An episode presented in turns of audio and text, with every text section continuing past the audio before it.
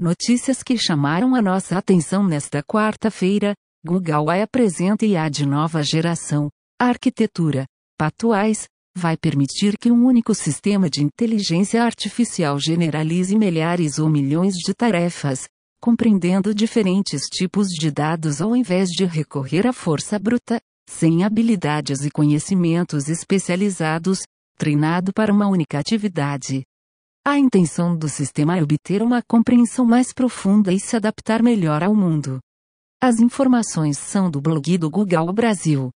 Chaves para a geração de certificados de vacina na União Europeia vazam na internet. É possível gerar certificados falsos, mas válidos. Inutilizando a eficácia do chamado Green Pass, programa que gera um QR Code que permite a entrada de pessoas em bares, restaurantes ou outros espaços públicos. Todos os passes assinados com essas chaves precisarão ser cancelados, até mesmo os legítimos. As informações são da agência de notícias ANSA. Sinal misterioso que parecia tecnologia alienígena era apenas interferência de rádio. Os cientistas estavam procurando por tecnoassinaturas extraterrestres vindo da estrela Proxima Centauri, nossa vizinha estelar mais próxima, 4,22 anos-luz de distância. No entanto, o sinal captado é provavelmente uma distorção de um dispositivo com amplificador de frequência de rádio sobrecarregado aqui da Terra. As informações são do site FIS.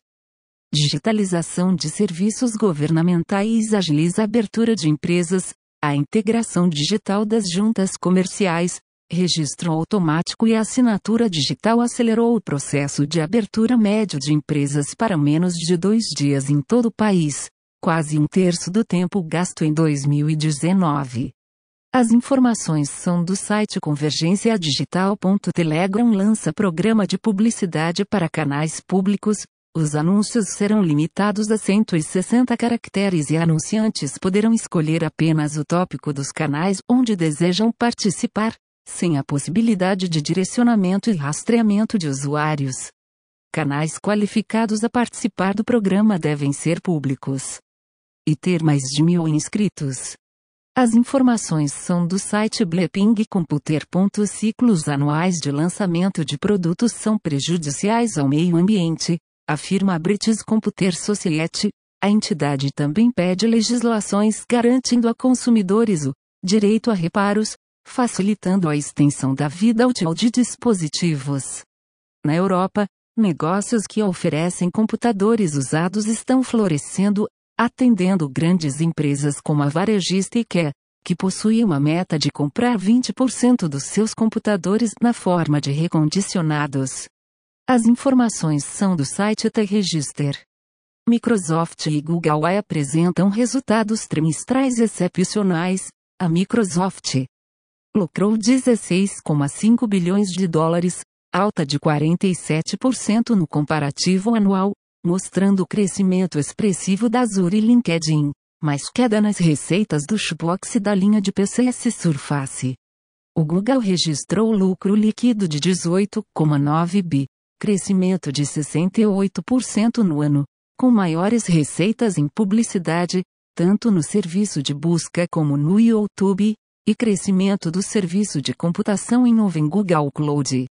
As informações são do Valor Econômico. Vercel anuncia Next.js12, seu maior lançamento dos últimos anos, com a introdução do recurso Middleware, o framework promete a flexibilidade de páginas dinâmicas com a velocidade de páginas estáticas, possibilitando rodar códigos antes mesmo que uma request seja concluída através de edge functions distribuídas globalmente. Além disso, a nova versão apresenta um novo compilador escrito em Rust que promete builds 5 vezes mais rápidos e compilações 17 vezes mais rápidas, Introdução ao ReaKit 18 com suporte alfa ao ReaKit Server Componentes. Importação de ES módulos através de URLC, sem nenhuma instalação manual necessária, entre outras novidades. As informações são do blog da Next.js.